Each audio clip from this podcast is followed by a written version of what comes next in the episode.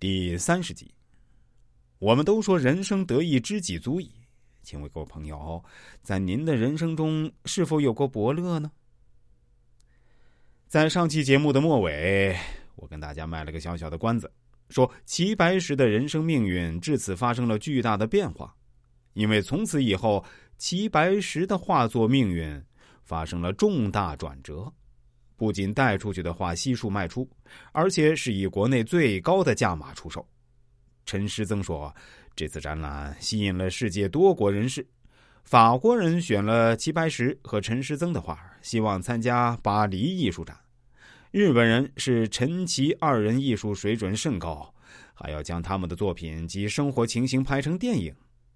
也可以说，从这个时候开始，齐白石的画作正式有了国际影响力。”甚至有人把他的名字跟毕加索等西方大师相提并论了。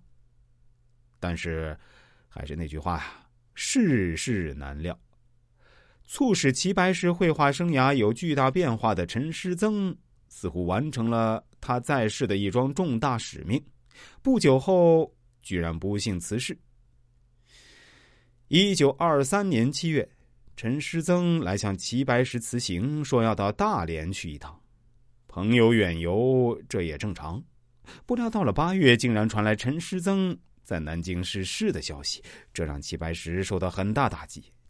原来，陈师曾到了大连后，得到消息自己的继母在南京逝世，他即刻前往南京奔丧。到南京后，因为暑热等缘故，一代大师居然还立即不慎身亡。天妒英才啊！陈师曾此时年仅四十八岁。齐白石得到消息后，心情可想而知。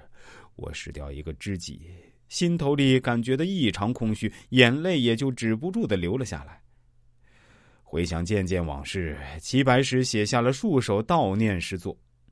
人生得意知己足矣，何况不仅知己，还有提携之恩，这样的人物怎能忘怀？所以。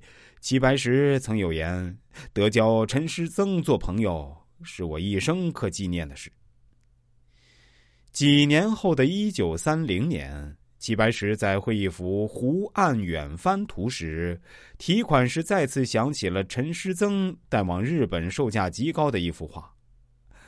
雨曾以旧破纸二尺余画山水，着紫色桃花最多。后为师曾携去日本，卖价得金二百五十元，是于且愧。迄今犹觉不能舍此画也。白石有感记之。这番传奇般的经历，齐白石是常常念叨。